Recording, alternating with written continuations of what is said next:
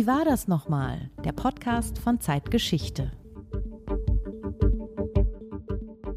Die Reichsregierung war sich im Klaren darüber, dass der Brand des Reichstages als ein Zeichen gewertet werden musste, in welch unmittelbarer Gefahr Staat und Volk sich bereits befinden. Ich habe es nun als meine Aufgabe angesehen, von erster Stunde an gegen diese gewaltige Gefahr des Kommunismus den Kampf zu organisieren. Ich möchte es eindeutig aussprechen. Nicht den Abwehrkampf. Nein, wir wollen auf der ganzen Front zum Angriff übergehen. Zum Angriff übergehen. Markus, wer spricht da? Was ist passiert? Das ist Hermann Göring am 1. März 1933. Der ist damals de facto preußischer Innenminister und Dienstherr der preußischen Polizei. Der Reichstag in Berlin hat ein paar Tage zuvor am Abend des 27. Februar gebrannt und Göring und auch Hitler, der schon Reichskanzler ist, wussten am Tatort bereits, wer es war, die Kommunisten. Das heißt, die Kommunisten waren es nicht. Es machten jedenfalls sehr schnell Gerüchte die Runde im ganzen Lande dass die Nazis selbst ihre Finger im Spiel hatten. Und bis heute streiten Historiker und Historikerinnen darüber, was genau in der Nacht passierte.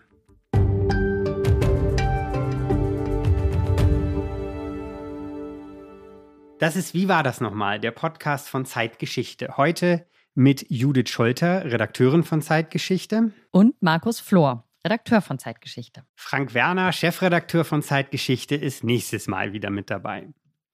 Ja, der Brand des Reichstags, das ist vielleicht eines der bekanntesten Ereignisse der deutschen Geschichte. Und von ihm erzählen wir auch in unserem neuen Zeitgeschichteheft über das Jahr 1932 und das Ende der Weimarer Republik.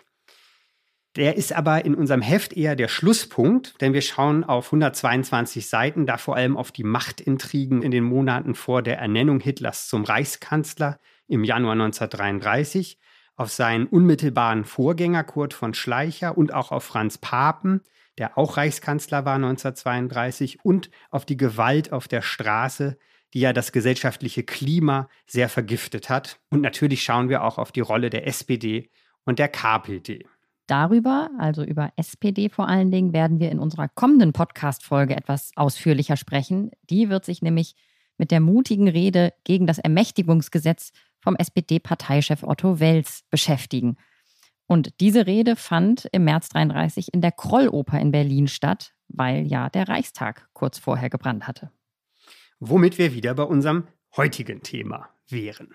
Genau, der Reichstagsbrand. Viele Theorien ranken sich um diesen Brand und vor allen Dingen um seine Urheber. Wir werden sicher heute nicht endgültig klären können, wer es war, aber wir können und wollen nachvollziehen, was wir darüber wissen, warum und worüber noch debattiert wird und vor allem auch, welche Rolle das brennende Parlament für den Sturz der Republik spielte. Dafür sprechen wir später noch mit Markus Roth. Der ist Historiker beim Fritz Bauer Institut in Frankfurt am Main und Experte für den Aufstieg des Nationalsozialismus. Aber vorher spulen wir zurück auf den 27. Februar 1933, einen Montag, der Rosenmontag übrigens, und es ist etwa 21 Uhr. Genau, also Atmosphäre einmal vorstellen. Es ist abends, auch in Berlin feiern die Menschen hier und dort Karneval. Aber rund um den Reichstag in Berlins Mitte, also zwischen Brandenburger Tor und Spree, ist es sehr, sehr ruhig. Also richtig ruhig, denn seit drei Monaten, knapp drei Monaten, seit dem 9. Dezember 1932, hat das Parlament nicht mehr getagt. Für den folgenden Sonntag allerdings, den 5. März 1933, sind Reichstagswahlen angesetzt. In Berlin wird an diesem Abend, also Abend des 27. Februar, ein kalter Wind, das ist ein paar Grad unter Null, und es liegen tatsächlich auch über 20 Zentimeter Schnee. Die Bürgersteige sind vereist. Der Reichstag ist menschenleer. Nur um das noch einmal kurz zu sagen, der Reichstag, das ist tatsächlich der Reichstag, den wir auch heute noch kennen. Also es ist zwar äh, bautechnisch, glaube ich, nur noch die Hülle, die übrig geblieben ist und er ist innen entkernt und neu ausgebaut worden, aber es ist exakt das gleiche Gebäude am gleichen Ort. Und vielleicht hilft es sich, dieses enorme Gebäude noch einmal kurz vorzustellen. Seine Front misst auf einer Seite 140 Meter, auf einer anderen Seite sind es immer noch über 100, er ist nicht ganz quadratisch. 30 Meter hoch. Es verteilen sich drei Geschosse auf diese 30 Meter. Es gibt noch ein Zwischengeschoss. Und damals sind da unzählige Säle eingerichtet, große Hallen. Es gibt lange Flure, Zimmer für die Abgeordneten, die Parteien, die Regierung, für die Presse. Es gibt Räume für Stenografen, Dienstboten, Hauswirtschaft, einen Gymnastikraum, einen Friseur, einen Lesesaal, eine Bibliothek mit 300.000 Bänden und ein Restaurant. Aber im Herzen des Gebäudes in seinem Zentrum den großzügigen Plenarsaal unter der auch damals schon gläsernen Kuppel, der mehr als 600 Parlamentariern und Parlamentariern Platz bot. Als die Weimarer Demokratie noch intakt war und das Parlament regelmäßig tagte, befanden sich an manchen Tagen nach Schätzungen etwa 1500 Menschen gleichzeitig im Reichstag. Jetzt aber sieht das komplett anders aus. Wir hatten es schon gesagt, menschenleer. Es ist ein einziger Nachtportier im Gebäude und der macht seine letzte Runde. Auch vor dem Gebäude ist es, ist es still. Dort dreht ein einsamer Polizist seine Runden. Und dann passiert tatsächlich etwas. Etwas klirrt. Und nochmal. Dieses Klirren hört aber nicht etwa der Nachtportier oder der Polizist, sondern ein Theologiestudent, der heißt Hans-Hinrich Flöter, ist 22 Jahre alt und ist auf dem Weg nach Hause von einem Studientag, den er in der Staatsbibliothek unter den Linden verbracht hat. Der Student Flöter hört das Klirren, als er am Reichstag vorbeigeht und guckt sich um, guckt zum Hauptportal. Und da sieht er einen Mann auf einem Mauervorsprung rechts neben dem Hauptportal. Der hat in der Hand irgendwas, womit er eine Scheibe einschlägt und dann ins Gebäude einzusteigen versucht. Und in der anderen Hand scheint er etwas zu tragen, was eine brennende Fackel sein könnte. Der Theologiestudent Hans-Hinrich Flöter rennt nun auf den Reichstag zu und sieht sich um, ob es nicht irgendwo eine Wache oder einen Polizisten gibt. Normalerweise patrouilliert hier mindestens ein Polizist, das weiß der Flöter, weil er da regelmäßig vorbeigeht. Auch am Abend gibt es hier eigentlich eine Patrouille. Wo ist sie? Genau, wir hatten ja auch schon gehört, es, es patrouilliert tatsächlich ein Polizist und insofern findet dann der Hans-Hinrich Flöter auch den Wachtmeister Karl Buwert. Und unter anderem auf dessen späteren Aussagen basiert ein großer Teil von dem, was wir heute über diese Nacht wissen. Beide, also Flöter und Buwert, sehen die Fackeln hinter den Fenstern. Ich sage jetzt schon Fackeln. Flöter macht Buwert auf den Einbrecher aufmerksam, der aber schon im Gebäude verschwunden ist. Die Fackel, die Fackeln, ich lasse es jetzt mal ein bisschen unklar, tanzt hinter den Fenstern, da ungefähr, wo das Reichstagsrestaurant ist. Und dann kommen weitere Passanten hinzu, die auch das Klirren gehört haben. Einer dieser Passanten fordert den Wachtmeister auf, seine Waffe zu benutzen. Das tut er auch, feuert, aber kein Ergebnis. Und einer der Passanten sagt später, dass er zwei Personen in den Reichstag habe einsteigen sehen und auch eben zwei Fackeln hinter den Fenstern wahrgenommen habe. Buwert sagt jetzt zu einem weiteren Passanten, dass er die Wache am Brandenburger Tor informieren sollte und den eben den Brand im Reichstagsrestaurant melden. Das Reichstagsrestaurant ist übrigens, wenn man heute vor dem Hauptportal steht, auf der rechten Seite daneben gewesen, wer da zufällig vorbeigehen sollte in den nächsten Tagen oder Wochen. Gegen Viertel nach neun kommt die Feuerwehr auch an. Das ergeben nachher die Aussagen der verschiedenen Beteiligten. Ein Polizeiwagen ist nun auch da und der Hausinspektor, also ja, Hausinspektor, oberster Hausmeister, vielleicht des Reichstages, Alexander Skranowitz. Mit drei Polizisten geht er ins Gebäude und lässt auch die Feuerwehr nun hinein. Die Männer nehmen in Augenschein, wie stark sich das Feuer im Restaurant bereits ausgebreitet hat oder wo es sich noch ausgebreitet hat und sie schlagen auch schon kleinere Brände aus. Um 20 nach 9, so die nachträgliche Rekonstruktion, entdecken sie, dass aber auch im Plenarsaal ein Feuer lodert. Wie genau dieses Feuer dort aussieht, also wie viele Brandherde es gibt, wie groß es ist, wie weit es sich bereits verbreitet hat, darüber geben der Polizist, also Buwat, der Hausinspektor Skranowitz und die anderen Männer von Polizei und Feuerwehr, die bereits im Gebäude sind, später sehr unterschiedliche Dinge zu Protokoll. Einig sind sie sich darin, dass hinter dem Platz, also in der Mitte oben, wenn man alte Fotos sieht, ein großes Feuer lodert, das einer Art Feuerorgel gleicht. Das Wort benutzen einige der Zeugen tatsächlich.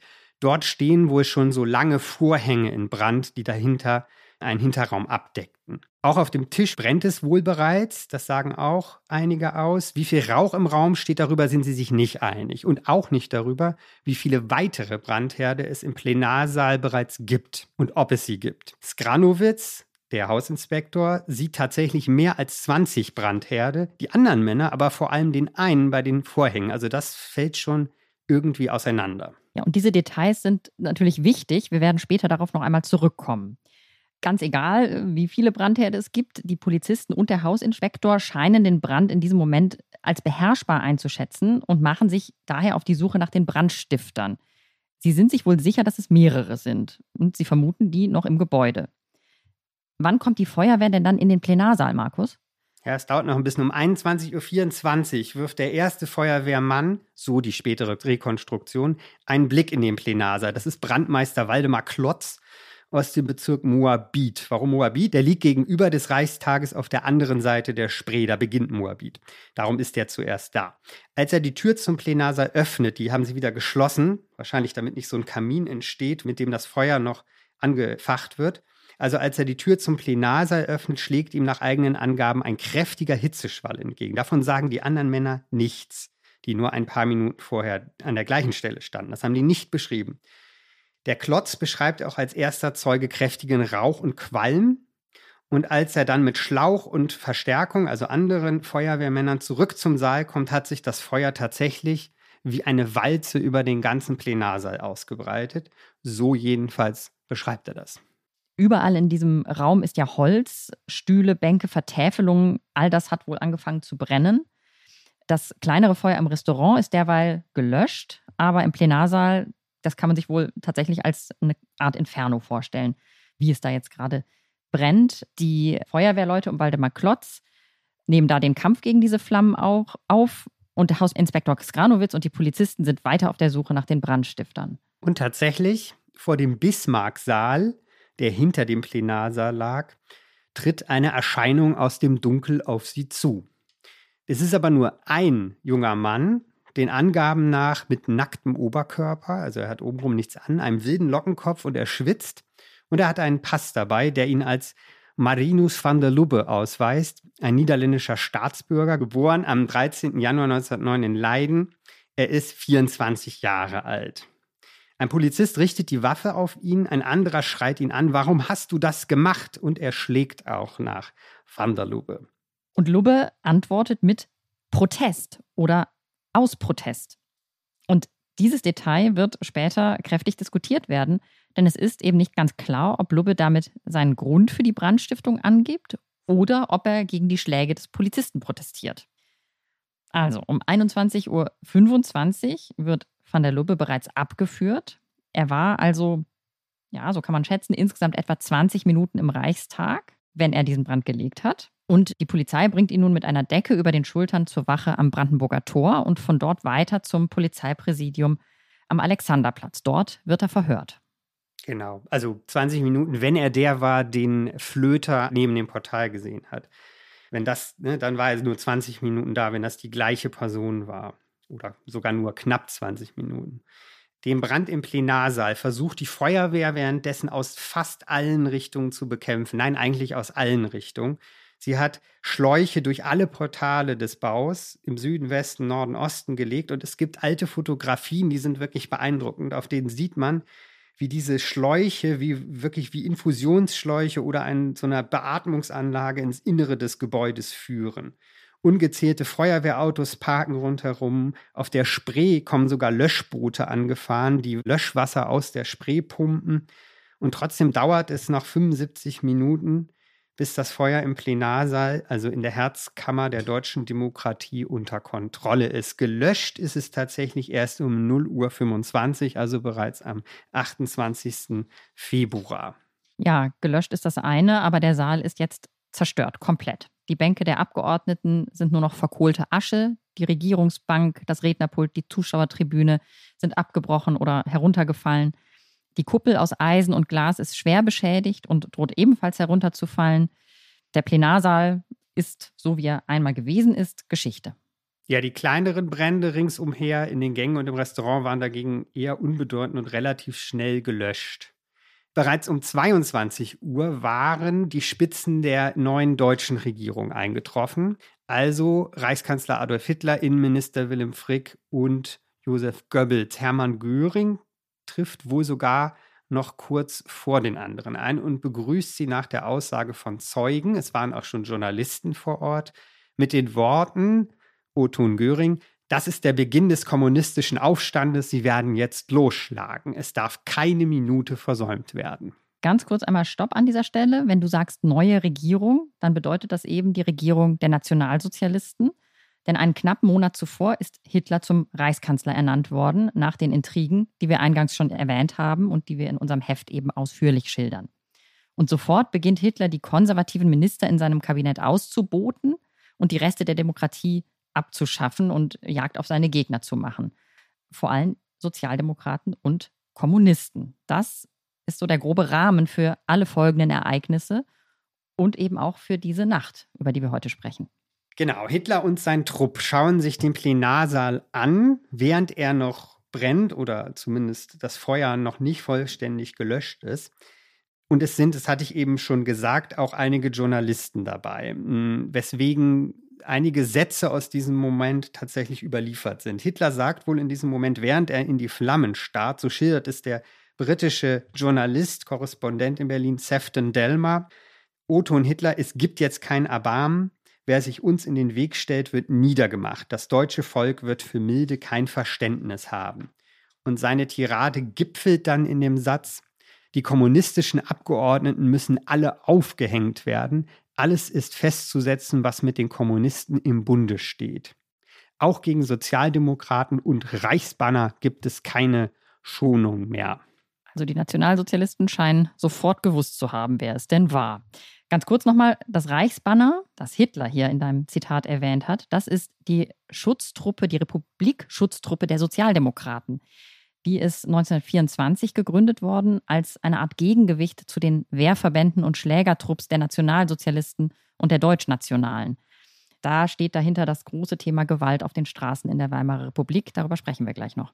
Göring gibt jetzt umgehend den Befehl, die preußische Polizei in erhöhte Alarmbereitschaft zu versetzen. Er ist ja ihr oberster Dienstherr in dem Moment. Und er schiebt hinterher, wiederum Zitat, kein kommunistischer oder sozialdemokratischer Landesverräter dürfe entrinnen. Es beginnt dann schon in dieser Nacht eine beispiellose Welle von Festnahmen, Verhaftungen, Drangsalierung, gewalttätigen Übergriffen bis zum Mord, die sich gegen die politischen Gegner des NS-Regimes richtet, Sozialdemokraten, Kommunisten. Die SA und auch die Polizei hatten schon seit langem Listen von ihren Gegnern angelegt, nach denen nun gesucht wird. Und schon am folgenden Morgen, am 28. legt Hitler dem Reichspräsidenten Hindenburg die, Zitat, Verordnung des Reichspräsidenten zum Schutz von Volk und Staat, die dann ja als Reichstagsbrandverordnung bekannt geworden ist, vor. Und es ist so das Gründungsdokument der nationalsozialistischen Diktatur. Genau, mit dem werden unter anderem die Grundrechte außer Kraft gesetzt, die die Weimarer Verfassung eigentlich garantiert hat. An dieser Stelle, also am Morgen des 28. Februar 1933, halten wir einmal kurz inne. Denn meistens wird dieser Reichstagsbrand ja vor allem auch eben vor dem Hintergrund dessen interpretiert, was danach folgt. Die Reichstagsbrandverordnung, wir gerade genannt, die Verhaftung der politischen Gegner, die dadurch jetzt quasi, also in Anführungszeichen, legalisiert ist. Genau, und heute machen wir es aber ein bisschen umgekehrt und schauen vom Reichstagsbrand zurück. Also ins letzte Jahr der Weimarer Republik in die Monate vor dem 27. Februar. Man kann den Reichstagsbrand nämlich auch in eine Linie einordnen, die zurückführt, denn er kam nicht aus dem Nichts, sondern er fügt sich eben ein in ein größeres Geschehen, den Fall der Weimarer Republik. Damit gemeint ist sowohl das politische Geschehen des Jahres 1932 und des Beginns von 1933, also das Gerangel an der Staatsspitze. Es ist damit aber auch gemeint, was im Alltag der Menschen passiert. Der politische Kampf auf der Straße, der viele Menschen in diesen Monaten in Deutschland beschäftigt. Ja, offiziell vertritt Hitler oder vertreten Hitler und die NSDAP ja einen Legalitätskurs. Das heißt, die Partei, die NSDAP, soll auf legalem Wege an die Macht kommen, über Wahlen, über den Einzug in Parlamente. Aber daneben spielen natürlich die parteieigenen Paramilitärs eine wahnsinnig wichtige Rolle. Vor allem die SA, auch die SS. Die SA aber vor allem liefert sich Straßenkämpfe mit dem politischen Gegner seit Jahren. Und der politische Gegner, das ist der Rotfrontkämpferbund der KPD auf der einen Seite und das eben schon genannte Reichsbanner Schwarz-Rot-Gold der SPD. Und die SA versucht schon zu Zeiten der Weimarer Republik, also als die Demokratie noch intakt war, den politischen Gegner auch durch gezielte Gewalt mürbe zu machen. Das ist jetzt ein Zitat. Die SA schlägt die Republik sturmreif. So hat das unser Autor Hauke Friedrichs in unserem Zeitgeschichteheft über das Ende der Weimarer Republik genannt. Genau, die politische Gewalt reicht, du hast es eigentlich schon angedeutet, weit in die frühen Jahre der Weimarer Republik zurück. Und sie ist schon damals mörderisch. Bekannte Beispiele sind vielleicht die Ermordung von Außenminister Walter Rathenau 1922 und von Finanzminister Matthias Erzberger 1921. Und beide sind von rechtsextremen, republikfeindlichen, antisemitischen, könnte man noch dazu sagen, Kräften ums Leben gebracht worden. Diese Mordanschläge waren sicher außergewöhnlich, aber überhaupt nicht außergewöhnlich war das hohe Maß an Gewalt, das den Alltag der Weimarer Jahre ja geprägt hat und eben auch die politische Auseinandersetzung auf der Straße. Und wenn wir jetzt auf die Jahre 1929 und 30 schauen, als sich ja die Weltwirtschaftskrise dann auch noch ereignet und Deutschland mit in ihren Strudel zieht, da spitzt sich das eben nochmal zu. Es macht das Schlagwort vom Bürgerkrieg die Runde. Die Fronten zwischen rechts und links sind verhärtet. Sowohl Nationalsozialisten als auch Kommunisten wollen die Republik zu Fall bringen. Und den Verteidigern der Republik scheint beinahe auch nur noch die Option der Gewalt zu bleiben.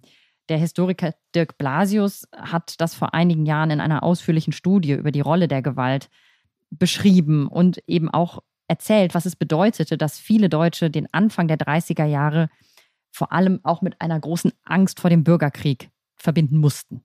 Ja, vor allem geschürt hat das die SA. Du hast das oder mit ihren Aktionen befeuert hat das die SA. Du hast das eben schon angedeutet. Ich möchte aber ein paar Vorfälle aus dieser Zeit, die bis heute bekannt sind, nochmal in Erinnerung gerufen. Da gab es zum Beispiel im September 1931 die sogenannte Kurfürstendamm-Krawalle. Da attackierten am jüdischen Neujahrstag SA-Trupps Jüdinnen und Juden sowie jüdische Geschäfte und Cafés am Kurfürstendamm in Berlin. Diese Aktion war schon koordiniert und geleitet, geplante, koordinierte Aktion von den Berliner SA-Führern Karl Ernst und Wolf Heinrich von Helldorf. Im Juli 1932 dann, das ist auch sehr bekannt geworden, sterben im preußischen Altona, der Schwesterstadt von Hamburg, damals waren das noch zwei Städte, 18 Menschen im Umfeld eines SA-Aufmarsches und der hervorgerufenen Gegendemonstration. Das ist der Altonaer Blutsonntag. Unter dem Namen ist das in die Geschichte eingegangen. Wichtig dabei ist, das sind Zivilisten, die da sterben. Das sind jetzt gar nicht unbedingt, also nur Mitglieder, in Anführungszeichen, nur Mitglieder dieser Schlägertrupps und der Wehrverbände, sondern da sterben auch ganz unbeteiligte Menschen. Genau. Und die meisten eben von Polizeikugeln, weil die Polizei der Situation nicht Herr wird und dann um sich schießt. Ein dritter Punkt noch. Unmittelbar nach den Wahlsiegen, jetzt sind wir wieder im Jahr 1932, der NSDAP, am 31. Juli bei der Reichstagswahl jagen SA-Trupps in Königsberg politische Gegner und auch Juden und attackieren die Menschen zum Teil in ihrem Zuhause. Dabei handelt es sich tatsächlich, wenn man genau hinsieht, um eine Reihe von Attentaten und Überfällen. Und da kommen übrigens auch schon Brandbomben und Sprengstoff und Schusswaffen sowieso zum Einsatz. Und auch der Mord von Potempa, der damals sehr durch die Presse ging, an einem Sozialdemokraten, gehört in diesen Zusammenhang. Der ging durch die Presse, weil die Täter erst verurteilt wurden und dann wurden ihre Urteile auf Druck der Nationalsozialisten revidiert. Todesurteile waren das gewesen, ne? Todesurteile, genau. Insgesamt sterben allein in Preußen in den Jahren 1930 und 31 über 61 Menschen bei politischen Auseinandersetzungen. Und 1933 sind es, da gibt es eine Zahl bis zum August, schon über 150 in Preußen. Also unglaubliche Zahlen, wenn man sich das heute vor Augen führt. Ja, und das ist wichtig, sich das vor Augen zu führen, denn das prägt die Stimmung dieser Zeit, die die Menschen begleitet. Es gibt wirklich eine Angst davor, dass diese Lage, dass diese politische Gegnerschaft, diese, diese verhärteten Fronten, dass das eskalieren könnte. Und das war eben von der Realität gedeckt. Vor allem aber wurde das von Hitler und der NSDAP gezielt ausgenutzt. Und genau dieser gesellschaftliche, zeitgeschichtliche Hintergrund ist dann auch für den Reichstagsbrand und seine Deutung von entscheidender Bedeutung. Ja, es war eine Zeit der Gewalt, so wird das öfters genannt in der Literatur, um 1930 angebrochen in Deutschland. Und die prägte eben das Jahr 32 und dann auch 33 entscheidend. Und Hitler und die NSDAP trugen dafür maßgeblich die Verantwortung. Und du hast es gesagt, sie haben es aber hingekriegt, sich das gleichzeitig zunutze zu machen. Wie das genau funktionierte, darüber hast du dich mit dem Historiker Markus Roth unterhalten, der am Fritz Bauer Institut in Frankfurt am Main forscht. Was hast du ihn denn genau gefragt, Markus? Ja, ich wollte erst mal wissen, ob die zahlreichen Wahlkämpfe und die allgemeinen politischen Spannungen im Jahr 32, von denen wir jetzt ja schon einige aufgezählt haben, tatsächlich Ähnlichkeit mit einem Bürgerkrieg hatte oder ob man da noch mal differenzieren müsste und das Wort Bürgerkrieg dann eben doch eine Übertreibung wäre. Also von den Zeitgenossen wurde das auf jeden Fall als reale Gefahr gesehen und war damit eben auch tatsächlich ein Faktor der Geschichte, weil eben darauf basierend Entscheidungen getroffen wurden, Wahlentscheidungen und andere Entscheidungen. Also diese Bürgerkriegsgefahr, also tatsächlich ein historischer Faktor, wie real auch immer sie dann gewesen sein mag. Und das hatte zur Folge, dass eben viele ja bei ihrer Wahlentscheidung auf Kräfte gesetzt haben, also vor allem bürgerliche, liberale Teile der Gesellschaft, die sie als Ordnungsfaktor gesehen haben. Und das war in zunehmendem Maße dann tatsächlich die NSDAP, der eben das große Kunststück gelungen ist, auf der einen Seite für dieses Chaos und die Gewalt auf den Straßen maßgeblich verantwortlich zu sein und auf der anderen Seite sich als Ordnungsfaktor inszenieren zu können und das erfolgreich inszenieren zu können. Ich glaube, ein Teil dieses Zulaufs im Jahr 1932 und dann 1933 weiter geht genau darauf zurück. Ja, man, man sah tatsächlich dann in dieser Regierung der nationalen Einheit, wie sich ja dann die Regierung Hitler äh, propagandistisch auch inszeniert hat, eben ja den Faktor, der sozusagen die alten Eliten und die, ja, wenn man so will, die neuen Massen dann zusammenführt und dadurch dann für eine Befriedung der Gesellschaft auch sorgen kann. Also die Angst vor einem Bürgerkrieg wird bewusst geschürt, ist dadurch zu einem gewissen Teil auch ein Trugbild das von den Nationalsozialisten aber so gezielt eingesetzt wurde, dass sie selbst als Retter aus dieser gewalttätigen Lage erscheinen konnten. Hm. Hitlers Vorstellung war, dass eine Situation entstehen müsste. Ich glaube, dieser Vorstellung hängt da seit der Zeit des misslungenen Putsches in München 1923 an. Es müsste eine Situation entstehen, in der mit seiner Partei der deutschen Nation geholfen wird, also mit der NSDAP die als Retter in der Not zu Hilfe kommt und er als der Führer der NSDAP, der der deutschen Nation, der Bedrängten zu Hilfe kommt. Das ist so dieses Wunschbild. Und der kommunistische Aufstand ist eben das, was behauptet wird, um als Retter einspringen zu können, zum Beispiel vor einem Bürgerkrieg zwischen den verfeindeten politischen Lagern. Der Taschenspielertrick, würde ich sagen, ist dabei, dass Hitler das Feuer löscht, das er selbst gelegt hat. Ja, womit wir wieder beim Reichstagsbrand wären, denn auch da kursieren ja sofort diese Gerüchte. Also Hitler und die Nationalsozialisten meinen zu wissen und posaunen hinaus, dass es die Kommunisten gewesen seien. Sofort kursieren aber auch Gerüchte, dass sie selbst ihre Finger dabei im Spiel gehabt haben könnten. Ja, das Interessante ist dieses Bild, diese Vorstellung von einem brennenden Reichstag. Die ist im Januar 1933 schon in der Welt, nicht nur in der Welt, sogar in Deutschland es war nämlich nicht so, dass man dieses Bild gerade zum ersten Mal sah, als es tatsächlich passierte. Es gibt ein Wahlkampfflugblatt aus dem Jahr 1932 zur Reichspräsidentenwahl, März, April, das die Unterstützer des Amtsinhabers Paul von Hindenburg verteilen. Kurz zur Erinnerung, bei dieser Wahl tritt Paul von Hindenburg gegen Adolf Hitler an oder umgekehrt Adolf Hitler gegen Paul von Hindenburg. Und es ruft sogar die SPD dazu auf, Hindenburg zu wählen, der nun ja wirklich kein Verteidiger der Demokratie gewesen ist, sondern ein erzkonservativer Reichspräsident, den man aber als letzte Bank gegen Hitler unterstützen wollte. Naja, und die verteilen nun also ein Wahlkampfflugblatt, um Hindenburg zu wählen, zu unterstützen. Und da sieht man tatsächlich einen martialisch lodernden Reichstag drauf und darunter die Zeile, es brennt, wer löscht. Es scheint also dieses Bild des brennenden Reichstags schon damals eine Art Symbol gewesen zu sein für das, was der Republik da droht, wenn Hitler zu viel Macht bekommen würde.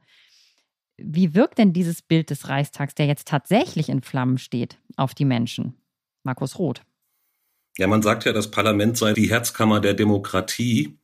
Und das ist ja nicht nur eine bloße schöne Floskel, sondern das Parlament und damit eben auch der Reichstag ist ja tatsächlich die Institution, durch die es erst eine Demokratie wird, weil dort eben vermittelt durch die Repräsentanten, die vom Volk gewählt sind, eben das Volk vertreten ist und ja, an der Gestaltung der Gesellschaft des Staates dann maßgeblich mitwirkt und die Exekutive kontrolliert, also eben tatsächlich die Volksvertretung.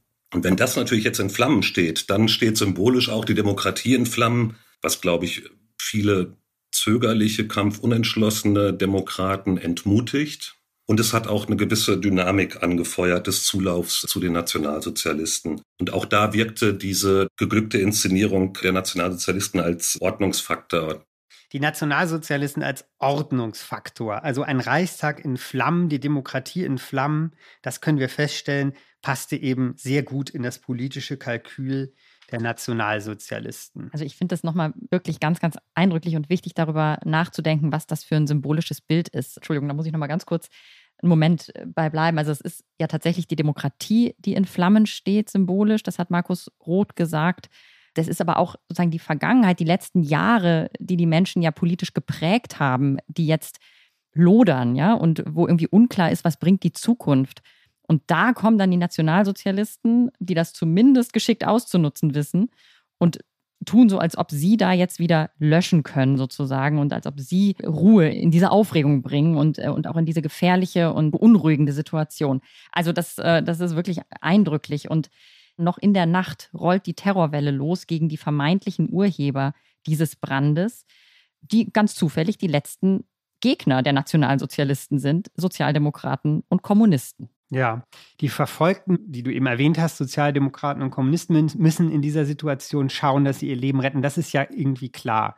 Aber trotzdem geht es mir so, dass irgendwie entsteht nach diesem Brand, wenn man sich das anschaut, durchliest, zeitgenössisch versucht, irgendwie die Stimmung zu erfüllen, entsteht danach eine eigentümliche Stille.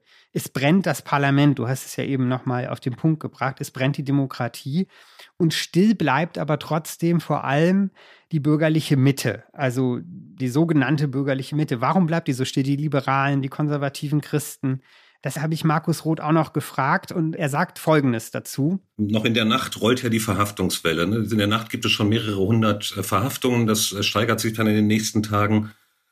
Und da sind ja im Visier vor allem Kommunisten, aber auch andere linke Sozialdemokraten, auch linksliberale Journalisten und äh, Autoren. Von denen drohte halt in den Augen der Nationalsozialisten eben die große Gefahr einer Gegenwehr gegen die Etablierung der Diktatur bürgerlich-liberale Kräfte waren kaum betroffen von diesen Verhaftungen und das ja aus äh, gutem Grund aus Sicht der Nationalsozialisten. Sie sahen in ihnen keine Gefahr. Diese Stille bestätigt das ja. Also so ein bisschen symbolträchtig steht dafür vielleicht äh, Theodor Heuss, der liberale Abgeordneter der DDP war äh, und die, glaube ich, zu dem Zeitpunkt die Deutsche Staatspartei schon der 1932 noch mit einem Buch Hitlers Weg äh, die Bühne betreten hatte und ein Hitler britisches Buch, aber dann 1933 im März eben dem Ermächtigungsgesetz auch zugestimmt hat. Und das steht eigentlich so für, glaube ich, weite Teile dieses liberalen Bürgertums, das durchaus auch eine kritische Haltung dem Nationalsozialismus gegenüber hat. Aber aus dieser kritischen Haltung erwächst keine Handlung. Wer sollte auch da handeln? Die, die die Parteien waren zu klein, zu schwach oder sie waren eingebunden in die Regierung, wie die Deutschnationale Partei. Das Zentrum hoffte sozusagen auf entsprechende Erfolge in den Verhandlungen um ein Reichskonkordat und war sowieso schon in den äh, Wochen und Monaten zuvor unter dem Prälaten Kaas sehr weit nach rechts gerückt.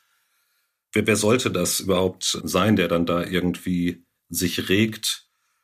Und dann kommt hinzu, dass man sich eben auch in manchem durchaus einig wusste mit den Nationalsozialisten, also dass gegen die Kommunisten losgeschlagen wird und das durchaus auch ja wenig zimperlich. Das äh, sahen weite Teile der bürgerlichen Gesellschaft schon als richtig an. Also im Einzelfall war dann natürlich, rümpfte man die Nase über den Stil so ein bisschen und das Auftreten des SA-Pöbels. Aber im Grundsatz äh, war man sich schon einig, dass es dringend notwendig sei, die kommunistische Gefahr, die bolschewistische Gefahr, wie es dann hieß, äh, abzuwenden.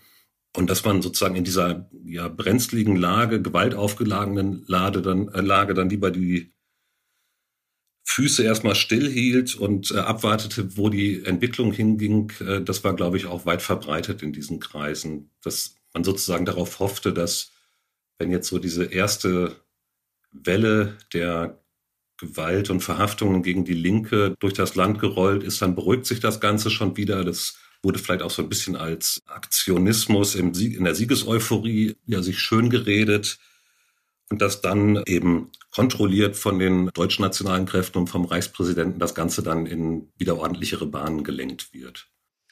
Ja, über diese ganze Frage Unterzeichnung des Ermächtigungsgesetzes oder Zustimmung zum Ermächtigungsgesetz, die Markus Roth hier angerissen hat, sprechen wir in unserer nächsten Folge nochmal ausführlich. Zurück zum Reichstagsbrand. Es wird umgehend danach ein Verantwortlicher präsentiert, Marinus van der Lubbe, der Kommunist ist, allerdings aus den Niederlanden. Aber eben nicht nur hinter vorgehaltener Hand heißt es bald, den Brand haben die Nazis selbst gelegt. Trotzdem wird van der Lubbe vor Gericht gestellt und auch verurteilt und hingerichtet. Aber die Debatte um den Brand ist damit noch lange nicht zu Ende. Bis heute gibt es mindestens drei Theorien, wie er zustande kam. Genau, drei Stück. Die erste, eben von Göring und Hitler und Goebbels vertreten, bald offizielle Linie der Regierung. Du hast es eben eigentlich schon zusammengefasst. Marinus van der Lubbe hat ein Fanal im Auftrage eines kommunistischen Aufstandes gesetzt. Er ist die Speerspitze eines kommunistischen Aufstandes gegen den deutschen Staat. Aber geplant und instruiert ist das Ganze natürlich von der KPD womöglich dann irgendwie aus Moskau, von der kommunistischen Internationalen, von anderen linken Kräften. Das ist so die These, die vertreten wird, die eben auch in den politischen Zusammenhang gehört, den wir jetzt sehr ausführlich erarbeitet haben. Die zweite, unmittelbar nach dem Brand im Jahr 1933 sich verbreitende, sah eben in den Nationalsozialisten selbst die Schuldigen. Hinter vorgehaltener Hand hast du eben gesagt, eh, genau, hinter so halb vorgehaltener Hand. Das ist schon sehr weit verbreitet. Es gibt natürlich auch Menschen, die aktiv dafür sorgen, dass darauf geguckt wird, ob das auch so sein könnte, gerade von kommunistischer, sozialdemokratischer Seite. Und die sieht in Van der Lobe eben ein Bauernopfer. Der Brand passte den Nazis, das haben wir jetzt herausgearbeitet, eben einfach zu gut ins Kalkül. Und dann gibt es eine dritte These, über die wir noch nicht so viel gesprochen haben. Die kommt auch erst nach 1945 auf, ist dann aber die, die lange vorherrscht, dass Van der Lubbe nicht für einen Strohmann oder einen Bauernopfer gehalten wird oder einen Vorkämpfer des Kommunismus, sondern tatsächlich für einen Einzeltäter, der womöglich aus politischer Motivation, womöglich aus psychischer Verwirrtheit, oder anderen Gründen ohne das Wissen und ohne die Billigung anderer und ohne einen größeren Plan um sich herum diese Tat vollbracht hat. Die Einzeltäterthese. Um das jetzt nochmal zu verstehen, das würde eben bedeuten, Van der Lubbe, der ja Kommunist war zumindest, vermutlich zu dem Zeitpunkt auch noch ist, wäre aber nicht in eine große kommunistische Verschwörung eingebunden, sondern hätte eben ganz alleine gehandelt, nur für sich aus welcher Überzeugung heraus dann auch immer. Dann würde das aber auch bedeuten, die Nationalsozialisten hätten nichts mit dem Brand zu tun, wissen ihn aber trotzdem sofort für sich zu nutzen. Ja, genau. Nicht nur keine Verschwörung, sondern auch kein Wissen der kommunistischen Partei zum Beispiel würde ja bedeuten, er ist ein Einzeltäter. Er hat sozusagen aus eigener intrinsischer Motivation äh, sich überlegt, er müsse jetzt den Reichstag anzünden. Und Hitler, Göring und die Reichsspitze ist dann rein zufällig direkt nach dem Ausbruch des Brandes dort gewesen und hat aber auch sofort verstanden, was das jetzt für eine Möglichkeit für sie ist. Also ich frage das mit einem leicht ironischen Unterton. Das klingt für mich irgendwie unplausibel, aber wie siehst du das? Ja, man schreibt dann halt den Göring, Hitler und Goebbels einen Instinkt dafür zu, diesen Moment für sich auszunutzen. Das ist jetzt nicht, das finde ich nicht unplausibel, dass sie den hatten, vor allem Goebbels. Aber wie plausibel es im Einzelnen ist, dass Van der Lubbe überhaupt keine Hilfe hatte dabei, den Reichstag anzuzünden, da würde ich persönlich ein Fragezeichen dran setzen. Das heißt, wir gehen schon davon aus, dass Van der Lubbe tatsächlich ein Täter ist. Also, dass er den Brand gelegt hat. Er ist im Reichstag auf frischer Tat ertappt worden. Er war im Reichstag, als er brannte. Er hatte äh, obenrum nichts an, weil er sein Hemd zu, zu einer Art Fackel gemacht hatte, wohl, also irgendwie damit das Feuer weitergetragen. Er ist mit hoher Wahrscheinlichkeit derjenige, der da am Portal einsteigt. Er war da. Punkt. Genau, Smoking Gun nennt man das ja heute gerne, wenn, wenn es um Kriminalfälle geht. er ist schon so ein bisschen auf frischer Tat ertappt worden. Nicht nur ein bisschen, er ist auf frischer Tat ertappt worden. Aber das sagt natürlich, und das ist der Punkt, das sagt noch nicht so viel darüber aus, was drumherum womöglich passiert ist. Ja, und interessanterweise reagieren natürlich die kommunistischen Gruppen in Europa, in Deutschland natürlich auf die sogenannte Machtergreifung der Nationalsozialisten tatsächlich. Und davon hat auch Marinus van der Lubbe erfahren. Als die Nationalsozialisten am 30. Januar 1933 nämlich an die Macht kommen, steht dies überall, auch in den Niederlanden, in der Zeitung. Die Zeitungen kommentieren das Geschehen zwar sehr unterschiedlich, einig sind sich aber die Linksradikalen, die kommunistischen Blätter. Sie sehen jetzt den Zeitpunkt des wichtigsten Kampfes gegen diese faschistische Machtübernahme gekommen. Die Arbeiter müssten nun zu den Waffen greifen, so argumentieren sie in Deutschland und eben in ganz Europa.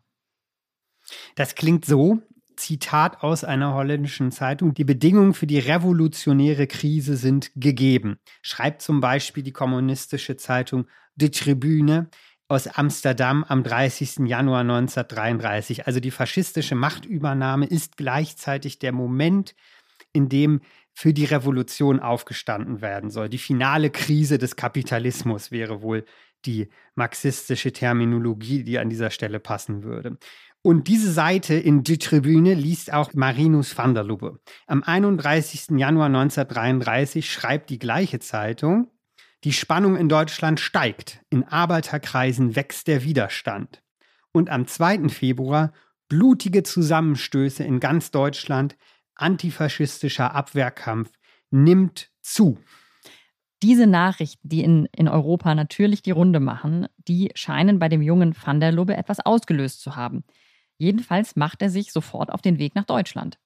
Er will sich diesem Kampf, diesem angesagten Kampf gegen Hitler anschließen. Und bevor wir seinen Weg jetzt ein wenig nachvollziehen, den er in diesen drei Wochen, die da noch bleiben bis zum Reichstagsbrand, den er genommen hat, was wissen wir denn über das Vorleben von Marinus van der Luppe, Markus? Seine Biografie ist in Teilen bekannt und Details daraus werden übrigens auch immer wieder diskutiert. Besonders natürlich, was die letzten Tage vor dem Reichstagsbrand in Berlin betreffen. Als sicher kann gelten, das hatten wir schon erwähnt, dass er 1909 in Leiden zur Welt kommt. Van der Lubbes Vater verschwindet, als der Junge noch sehr klein ist und die Mutter stirbt, als er zwölf ist. Das ist schon mal eine traurige, harte Kindheit. Dann wächst er in Pflegefamilien auf. Darüber liest man zumindest in seinen Biografien etwas positivere Dinge. Aber er eckt schon früh bei den Autoritäten in Schule, Kirche, Stadt und Staat an. Also er ist frech und vorlaut, hätte man vielleicht gesagt. Er wächst also im Milieu der Arbeiter und Arbeitslosen auf und kommt in den 20er Jahren dadurch eigentlich ganz automatisch auch in Berührung mit Kommunisten, Anarchisten, Menschen, die sich gegen die Ungerechtigkeit auflehnen, gegen die Ungerechtigkeit in der Gesellschaft, im Alltag und eine bessere Gesellschaft wollen. Seine politischen Lehrer malen zudem wohl auch ein sehr positives Bild von der gerade entstehenden Sowjetunion. Seine politischen Lehrer hast du jetzt gerade genannt. Was sind denn seine sozusagen weltlichen Lehrer? Was lernt er auch einen Beruf? Ja, er lernt und arbeitet als Maurergeselle. Er macht auch ein paar andere Jobs, aber das Maurerhandwerk ist dann doch das, was er wirklich lernt. Aber auch da kommt ein, ein Schicksalsschlag nach einem unglücklichen Arbeitsunfall und wohl auch nach einigen Schlägereien. Entzündet sich erst das eine Auge und dann das andere und bald kann er wirklich kaum noch sehen. Man liest da von 15 Prozent Sehkraft auf der einen, 20 auf der anderen Seite. Also das ist schon wirklich nicht mehr viel. Zeitung lesen konnte er übrigens, falls sich das jetzt unsere Hörerinnen und Hörer fragen. Das konnte er tatsächlich doch noch, allerdings tatsächlich nur so, dass er die Zeitung sich ganz nah vor das Gesicht hielt. Das ist tatsächlich beschrieben in Aussagen von seinen Freunden von früher und seinen, seinen Familienmitgliedern. Arbeiten kann er dann nicht mehr als Maurergeselle. Das ist natürlich nicht leicht, dann klarzukommen, denn dann ist er eben nur noch arbeitslos oder darauf angewiesen, von staatlicher Hilfe zu leben. Er bleibt aber trotzdem nicht in der Stube hocken, das kann man nicht sein, sondern er will hinaus in die Welt und hat auch allerlei Ideen. Einmal will er wohl durch den Ärmelkanal schwimmen, weil es dafür ein hohes Preisgeld gibt. Das klappt dann aber doch nicht. Und dann bricht er Anfang April 1931 auf, hinaus in die Welt Richtung Sowjetunion, Richtung Russland. Am Anfang noch mit einem Freund, später ist er dann auf eigene Faust alleine unterwegs. Ja, und kommt er da auch an? Nein, leider nicht. er schafft es nicht. Er startet mehrere Versuche, muss aber stets umkehren. Ob nun leider oder nicht leider, das will ich jetzt mal nicht bewerten. Er kommt aber nicht an.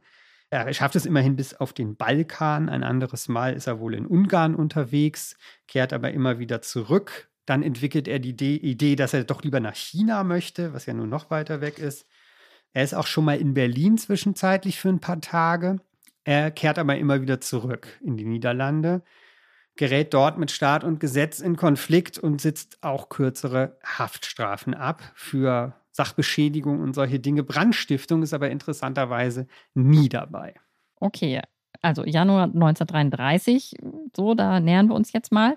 Marinus van der Lubbe liest in einer kommunistischen Zeitung oder liest sozusagen von Umsturzplänen, denen er sich irgendwie anschließen möchte.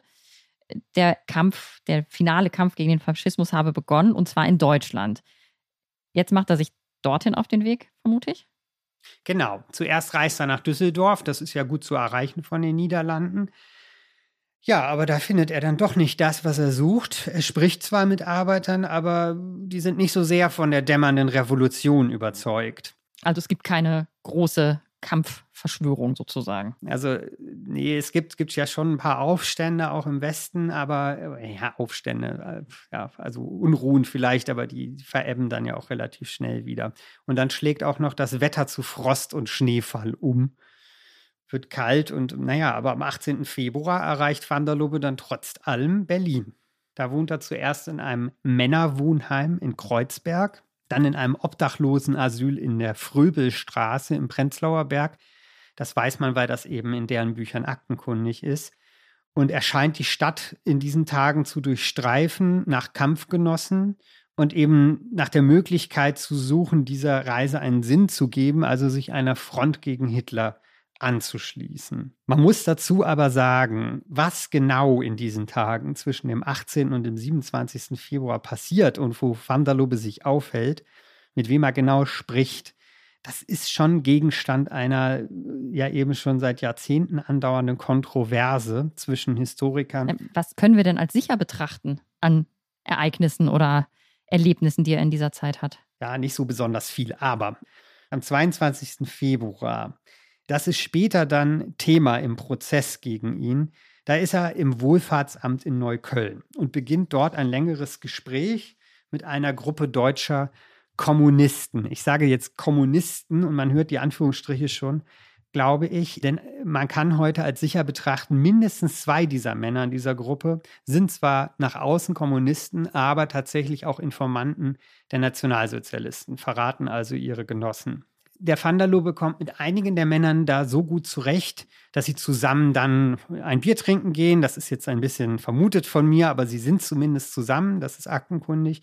Und in einer Wohnung eines dieser Männer darf Van der Lubbe dann sogar übernachten. Das ist die einzige Nacht, die er nicht in einem Wohnheim oder einem Obdachlosenasyl verbringt in dieser Zeit. Die Forschung hat auch ergeben, das ist noch wichtig, dass einige der Männer, ich hatte es eben schon erwähnt, mit denen er da in Kontakt tritt, für die NSDAP arbeiten, sozusagen verdeckt. Und die verraten Pläne, die die Kommunisten womöglich haben an die Nazis oder sie wiegeln die Leute auch dazu auf, etwas zu machen. Und ein solcher Plan, der wohl auch so halb aufgewiegelt ist, ist ein Überfall auf das Wohlfahrtsamt in Neukölln, eben jenes. Und zwar exakt in der Zeit, in der auch Vanderlubbe in diesem Dunstkreis unterwegs ist. Der Überfall soll am 24. Februar stattfinden. Und äh, fand der Überfall statt und hat Van der Lubbe an ihm teilgenommen? Nein, er findet nicht statt, weil die Verschwörer, nenne ich sie jetzt mal, tatsächlich am Morgen des 24. Februar verhaftet werden. Geplant war tatsächlich ein Überfall auf das Wohlfahrtsamt mit Waffen, um ein Fanal zu setzen. Aber es klappt eben nicht, weil die Leute verhaftet werden und der Informant allerdings tatsächlich eben später wieder freigelassen wird, weil er ja nur der Gewährsmann der Gegenseite war. Also Van der Lubbe war jetzt nicht beteiligt an diesem Überfall. Er hielt sich nur im Dunstkreis der Leute auf. Warum ist denn dieser Überfall dann wichtig für uns? Ja, das wird noch interessant. Also zum einen, weil er da ist und zum anderen, weil er dann tatsächlich am nächsten Tag, am 25. Februar, eine kleine Serie von Brandstiftungen beginnt. Das ist tatsächlich ein Detail, das nicht so bekannt ist. Der Reichstagsbrand, seine Anwesenheit im Reichstag, sage ich jetzt mal vorsichtiger, ist tatsächlich das letzte, das vierte Stück in einer kleinen Kette von Brandstiftungen, die Van der Lubbe in diesen Tagen in Berlin begeht. Die erste am 25. Februar, nämlich genau an diesem Wohlfahrtsamt in Neukölln. Da geht er hin. Vorher hat er sich so Kohleanzünder gekauft, mit denen er die Brände, also oder erstmal den ersten Brand legen will, die zündet er an und dann geht er um das Wohlfahrtsamt rum und schmeißt durch ein Kellerfenster ein offenes hinten den angezündeten Kohleanzünder hinein. Warum weiß ich das? Weil ich es bei dem US-amerikanischen Historiker Benjamin Carter Head nachgelesen habe. Der hat ein sehr dickes und ich finde auch wirklich gutes Buch über den Reichstagsbrand veröffentlicht. Vor 2017 ist es auf Deutsch erschienen. Und da zeichnet er diese Details nochmal sehr genau nach. Er hat auch eine andere Haltung dazu, wie der Reichstagsbrand eigentlich einzuordnen ist. Also er hängt absolut nicht der Einzeltäter-These an, sondern für ihn ist der Brand eine Idee aus dem Hause der SA und Van der Lubbe ist nur ein Strohmann. Und um jetzt wieder zurück auf den Brandanschlag auf das Wohlfahrtsamt in Neukölln zu kommen, der wäre dann auch durch diese nationalsozialistischen Aufwiegler so ein bisschen in die Wege geleitet worden. Also der Van der Lubbe angestiftet worden dazu. Ja, sehr so indirekt, ne? Da kann man das nicht so genau sagen. Da hatte er ja da auch keine Hilfe, darum gelingt das ja auch alles nicht. So würde Benjamin Carter Hattie jetzt argumentieren. Ne, da geht der Van der Lubbe allein hin und schmeißt einen Kohleanzünder durch ein Fenster. Wenn er das beim Reichstag gemacht hätte, hätte der Reichstag nie gebrannt. Okay, also er macht das, er legt mit Kohleanzündern Feuer im Wohlfahrtsamt. Ganz genau. Was passiert dann? Das ist etwa um 17 Uhr, um jetzt mal Benjamin Carter Heads Chronologie nachzuvollziehen, am 25. Februar. Dieses Brikett sorgt nicht für einen Brand, weil es sofort gefunden wird. Das kann man sich ja auch ungefähr vorstellen, dass das nur, wenn man wirklich viel Pech hat, dafür sorgt, dass dann ein Großbrand entsteht. Van der Lobe geht dann aber gleich weiter zum Roten Rathaus in der Stadtmitte und macht dort genau das Gleiche. Zündet wieder einen Kohleanzünder an und wirft ihn durch ein offenes Kellerfenster. Dieses Kellerfenster gehört aber, äh, so ist dann im Nachhinein klar geworden, zu einer Wohnung eines Bediensteten, dem das Brikett quasi auf den Schoß fällt, wodurch dadurch natürlich auch kein Brand entsteht. Und die dritte Station ist dann am Abend um 20 Uhr das Berliner Stadtschloss, wo er an einem Baugerüst hochklettert, durch ein offenes Fenster einsteigt und mit seinen letzten zwei Kohleanzündern versucht, dort einen Brand zu legen. Auch hier verlässt er übrigens sofort den Ort des Geschehens geht nach Kreuzberg in die Alexandrinstraße, ins Obdachlosenheim, in dem er schon mal war und lässt sich dort ein Bett geben. Okay, also die ersten beiden Versuche, einen Brand zu legen, das hast du schon gesagt, sind fehlgeschlagen, da im Wohlfahrtsamt und dann im Roten Rathaus. Wie war das jetzt am Stadtschloss? Hat das geklappt? Es entsteht wohl tatsächlich ein kleiner Brand, aber die Feuerwehr kommt sehr schnell, löscht ihn ja, und es entsteht dann halt Sachschaden. Und tatsächlich vermelden die Zeitungen am nächsten Tag oder am übernächsten, dass da ein kleiner Brand stattgefunden hat. Das kann man heute noch finden, wenn man sich die Zeitung anguckt. Es ist so eine kleine Meldung, Überschrift, vier Zeilen. Aber das ist ne, unter ferner Liefen, ist eine von 20 Meldungen auf der Seite. Allerdings, wenn man es heute liest und weiß, in welchem Kontext es gehört, ist es schon, schon echt interessant, weil man weiß ja, okay, das war der Vanderlobe und da hat es halt nicht geklappt. Okay, also nochmal zurück dazu zu den Handlungen. Wir sind, waren jetzt am 25. Februar mit diesen Versuchen, Probeläufen, wie auch immer. Der eigentliche Reichstagsbrand, um den es uns ja heute geht, der findet, der wird am 27. Februar stattfinden, beziehungsweise gelegt, bleibt der 26. Da muss irgendwas passiert sein. Der 26. Februar, was wissen wir darüber? Ja, auch leider wieder nicht so viel. Van der Lubbe geht an diesem Tag, das weiß man aus bisher ungeklärten Gründen allerdings, den wirklich nicht kurzen Weg von Kreuzberg aus der Alexandrinenstraße bis nach Spandau. Das sind mehr als 15 Kilometer. Man muss davon ausgehen, dass er zu Fuß gegangen ist, weil alles andere ja Geld gekostet hätte oder er hätte dann mitgenommen werden müssen. Dann ist er aber noch weitergegangen von Spandau nach Henningsdorf nördlich von Spandau nochmal 15 Kilometer etwa. Und da verbringt er, das wiederum ist aktenkundig, die Nacht in einem Polizeiasyl für Obdachlose. Das heißt, wir wissen nichts darüber, warum er diesen wirklich weiten Weg auf sich genommen hat und das womöglich auch noch zu Fuß. Nein, es könnte so aussehen, als sei er sozusagen wieder auf dem Heimweg. Dann ist es auch nicht so ganz die richtige Richtung. Ne? Also Ach so, Richtung Niederlande meinst du jetzt? Dann, das erklärt aber zum Beispiel nicht den Schlenker nach Henningsdorf. Also nach Spandau von der Stadtmitte, das ist so ganz grob Richtung Niederlande, ja.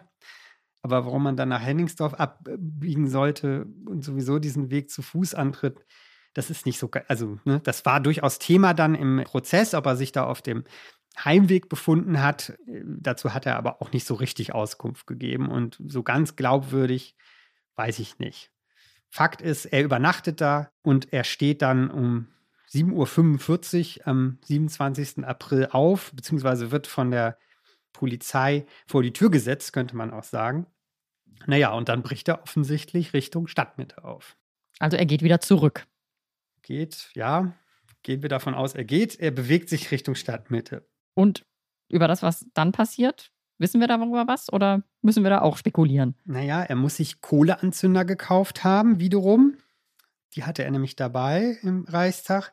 Und er soll, und er hat angegeben, er habe dann bis zum Einbruch der Dunkelheit gewartet, um dann zum Reichstag zu gehen und diesen anzuzünden. Er ist ja geständig. Ich weiß gar nicht, ob wir das schon deutlich erwähnt hatten. Er gesteht ja die Tat. Also er sagt, ich war es und ich war es alleine. Und bei dieser Version bleibt er auch den ganzen Prozess durch und die ganzen Verhöre vorher die die Polizei mit ihm macht, die ganze Zeit bleibt er bei genau dieser Version, ich war das und ich war es alleine.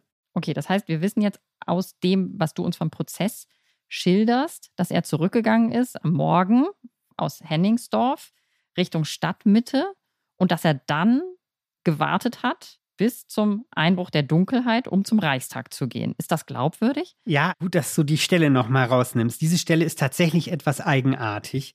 Darauf weist auch Benjamin Carter Head hin, aber er ist auch nicht der Erste, der darauf hinweist, sondern da haben schon vor ihm Leute darauf hingewiesen. Und das ist schon ein sehr bedenkenswerter Punkt, denn es gibt an diesem Tag, obwohl keine Sitzungen im Reichstag stattfinden, das haben wir am Anfang ja erklärt, und der Betrieb des Parlaments eben eher auf Eis liegt. Es gibt genau eine Stunde im Tagesverlauf, in der sich tatsächlich niemand im Reichstag aufhält, der einen Eindringling stören könnte. Also keine Abgeordnete mehr, keine Gäste, was auch immer. Der Nachtportier sitzt wahrscheinlich dann an einer Tür und läuft gerade nicht rum, macht keine Runde. Und genau diese Lücke ist zwischen 21 und 22 Uhr. Und exakt diese Lücke trifft Van der Lubbe, als er an der Front einsteigt, um na etwa 5, 8, 9 nach 9. Das ist schon verblüffend, denn wenn er aus vollkommen eigenen Antrieb und ohne Hilfe gehandelt haben soll, wie er ja später sagt, dann hätte er eben nicht wissen können, dass es diese Stunde gibt. Woher denn? Dann hätte er genau diese Lücke getroffen aus purem Zufall. Das heißt, man vermutet oder man kann vermuten, dass es doch Hintermänner gab, die ihm irgendwas über diese eine Stunde, in der es sich besonders anbietet, ein solches Feuer zu legen, die ihm davon erzählt haben könnten? Naja, es gibt zumindest ein seltsames Auseinanderfallen. Auf der einen Seite gibt es eben diese eine Stunde, die er eigentlich treffen muss, damit er niemanden trifft. Und auf der anderen Seite sagt er, er hätte bis zur Dunkelheit gewartet.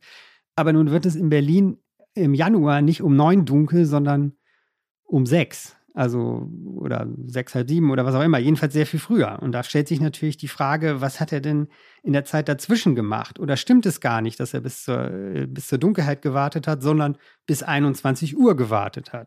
Also ja, das sind tatsächlich spannende Details und wahrscheinlich auch wichtige Fragen, die da vor Gericht verhandelt werden. Du hast es eben schon gesagt, dass er geständig ist. Wann und wo wird denn Van der Lubbe eigentlich der Prozess gemacht? Der Prozess beginnt im Herbst 1933 vom 21. September an. In Leipzig zuerst, dann ist er aber auch eine Zeit lang in Berlin im Reichstagsgebäude. Da wird er fortgeführt in einem Saal, ähm, der den Brand überstanden hatte. Und schließlich wird er aber wieder nach Leipzig verlegt. Es gibt so Bilder von Van der Lubbe, wie er da vor Gericht steht und total abwesend wirkt. Der Kopf hängt über. Ne, man hat spekuliert, ob er unter Drogen gesetzt wurde, ob er psychisch vollkommen am Boden war. Also diese Bilder sind sehr bekannt und auch um die Welt gegangen.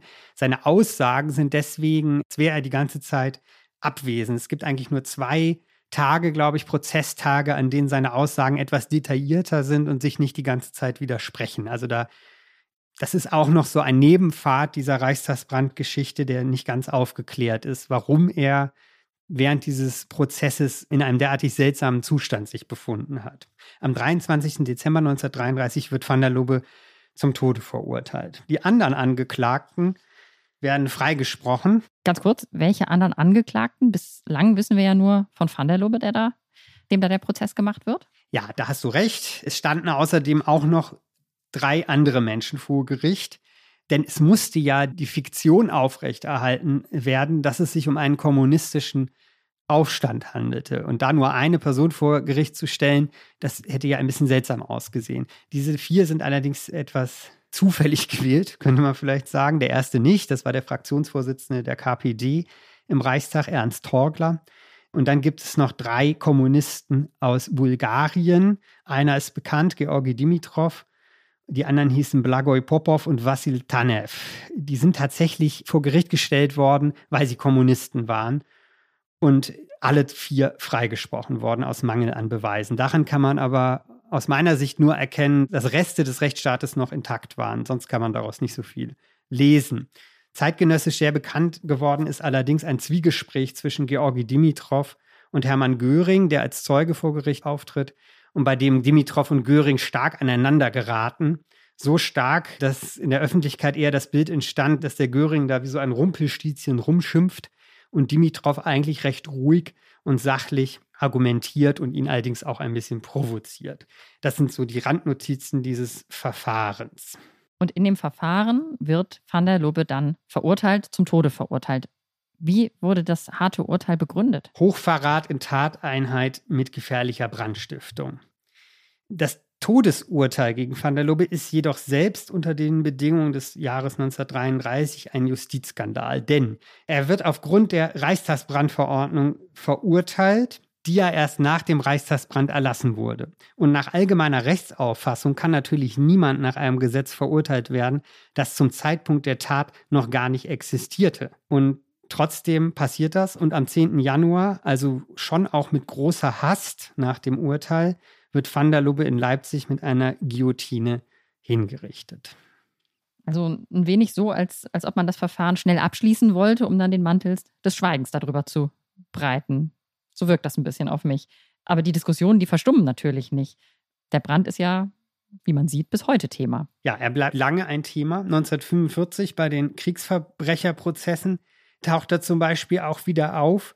Da nimmt Ankläger Robert Kempner, der übrigens in der Nacht des Reichstagsbrandes selber auch vor dem brennenden Reichstag stand, als Berichterstatter. Er hatte vorher in Görings im Ministerium gearbeitet, aber Göring hatte ihn schon vor die Tür gesetzt.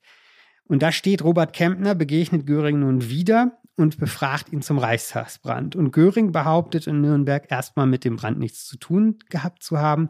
Und dann bohrt der Kempner aber nach und Göring verlegt sich dann auf die Version, dass er dabei bleibt, nichts damit zu tun zu haben, aber sich vorstellen könnte, dass zwei SA-Funktionäre aus Berlin etwas damit zu tun haben. Das sind die beiden, die er da nennt, Helldorf und Ernst, die auch für die Kurfürstendamm-Krawalle verantwortlich gewesen sind.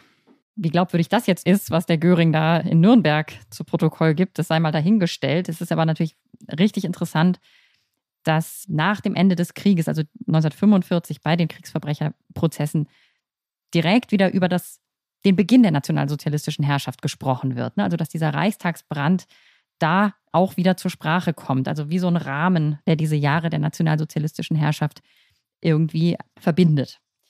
Also die Ereignisse dieser Februarnacht sind dann aber ja auch in der jungen Bundesrepublik weiterhin Thema. Genau, 1959 beginnt im Spiegel eine Artikelserie zu erscheinen, die der damalige Chefredakteur Werbung. Liebe Hörerinnen und Hörer, Sie möchten die aktuelle Ausgabe unseres Magazins Zeitgeschichte einmal unverbindlich testen? Dann lassen Sie sich Ihr persönliches Kennenlernexemplar gratis nach Hause liefern. Jetzt bestellen unter www.zeit.de/slash Geschichte-Podcast.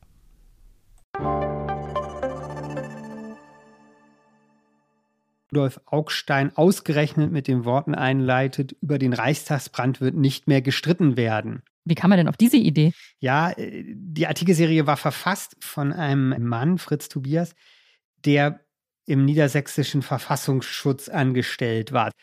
Er war Soldat im Zweiten Weltkrieg, also womöglich beim militärischen Geheimdienst, das weiß man nicht so ganz genau, aber in der Nachkriegszeit war er auf jeden Fall im Verfassungsschutz in Niedersachsen tätig. Und der schreibt eine längere Artikelserie über den Reichstagsbrand und ist im Prinzip der Urheber der Alleintäterthese. Er holt sich danach der Fritz Tobias von Hans Mommsen vom renommierten Institut für Zeitgeschichte in München das Plazet, dass alles, was er recherchiert und geschrieben hat, schon so in Ordnung ist. Und das sorgt tatsächlich dafür, dieses Lob von höchster Stelle, diese Sanktionierung von höchster Stelle oder von sehr hoher Stelle, dass dem auch niemand so richtig widerspricht in den nächsten Jahrzehnten. Da sind noch andere Dinge involviert. Der Fritz Tobias weiß auch, wie er auf wichtige Leute Druck ausüben kann.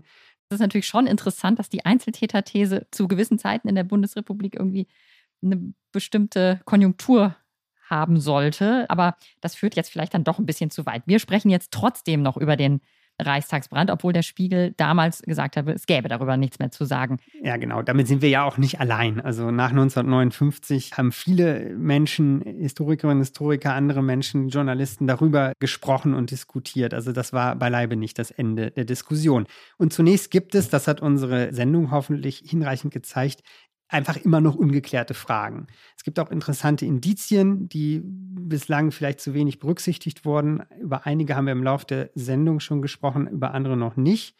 Ja, also kurze Beispiele. Da ist zunächst einmal das, was Marinus van der Lobe in Berlin vor dem Brand tut oder nicht. Zu welchen Menschen hat er Kontakt? Sind darunter Provokateure der Nazis? Offensichtlich ja.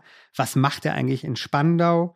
Und warum bricht er genau zum richtigen Moment im Reichstag ein? Das ist so der erste Punkt. Der zweite Punkt, betrifft den Brand und seinen Verlauf. Wir haben am Anfang ja geschildert, wie unterschiedlich wahrgenommen wurde, wie sich das Feuer im Plenarsaal verbreitet hat.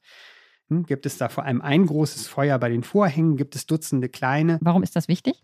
Das ist deswegen wichtig, denn wenn es Dutzende kleine Feuer waren, die vorhanden waren, dann ist es möglich oder sogar wahrscheinlich, dass Van der Lubbe bei der Brandstiftung nicht alleine war, sondern Benjamin Carter Head vertritt in seinem Buch die These, dass der Saal vorher präpariert wurde. Dass er also keinen direkten Mittäter hatte in dem Moment, in dem er da ist, aber dass jemand in dem Saal war und ihn zum Beispiel mit einer selbstentzündlichen Flüssigkeit präpariert hat. Phosphor käme da in Frage. Und deswegen der Brand, als Van der Lubbe reinkam, mit zum Beispiel seinem brennenden Hemd, es nur ein Funke brauchte, um wirklich alles zum Auflodern zu bringen. Man kann tatsächlich diese Version mit Teilen der Aussagen der Feuerwehrleute und der Polizisten übereinbringen. Ne? Bevor es vor äh, auflodert, sehen Leute nur ein Feuer und danach ganz viele. Das heißt, die Version ist nicht so unplausibel. Es ist die These von Carter Head, aber es ist auch nicht nur seine These. Die existiert halt schon länger. Er hat die nicht erfunden. Sie war auch zeitgenössisch und vor allem eben im Zuge der Ermittlungen rund um die Kriegsverbrecherprozesse in Nürnberg schon ein Thema. Dort saßen ehemalige Funktionsträger des NS-Staates vor Gericht und die waren natürlich darauf aus, sich selbst in ein gutes Licht zu rücken. Darum sind alle Aussagen da zu diesem Zusammenhang mit großer Vorsicht zu lesen. Wir reden also immer noch über diese Geschehnisse, weil immer noch einiges unklar ist und weil es hochinteressant ist. Ja, vor kurzem tauchte auch noch eine eidesstaatliche Aussage eines SA-Mannes aus den 50er Jahren auf. Das ist jetzt nur ein Beispiel, der Marinus van der Lubbe mit einem Auto zum Reichstag gefahren haben will. Und dann ist da noch der große Berg von Papierschildern mit Namen von Abgeordneten, der im äh, Plenarsaal gefunden wurde, aufgetürmt und entzündet damit er schneller brennt. Und für eine solche Vorbereitung hatte Van der Lubbe eigentlich gar keine Zeit, noch hätte er gewusst, wo diese Schilder zu finden sind. Nimmt man also diese Punkte zusammen, dann kann man Folgendes feststellen. Es gibt zwar keine neuen Beweise, aber man kann im Moment im Prinzip seit 10, 20 Jahren vielleicht dabei zuschauen, wie die historische Forschung sich Schritt für Schritt von der Alleintäterthese entfernt. 90 Jahre sind seit dem Reichstagsbrand vergangen, aber die Debatte um das Ereignis läuft immer noch. Und auch, glaube ich, weil das Bild des brennenden Parlaments uns berührt. Darüber haben wir ganz am Anfang gesprochen. Vielleicht in der unmittelbaren Gegenwart sogar mehr als noch vor 20 oder 30 Jahren, weil wir sehen, wie in aller Welt Demokratien unter Druck geraten.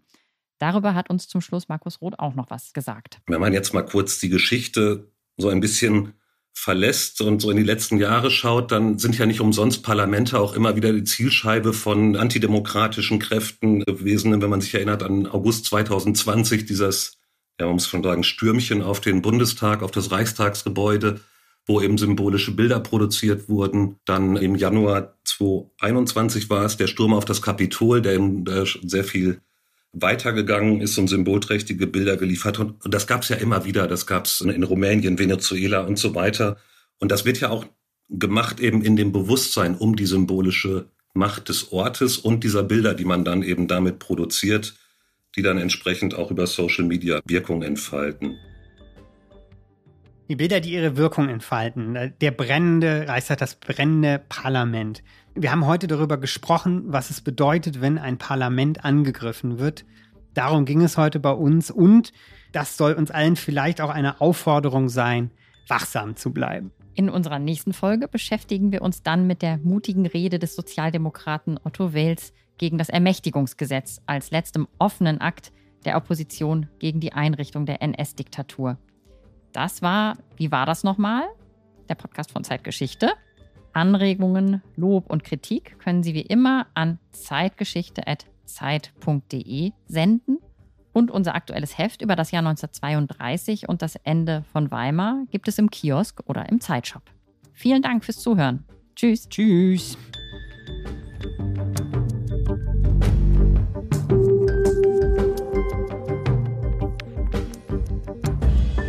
Wie war das nochmal? Ist der Podcast von Zeitgeschichte, produziert von Pool Artists.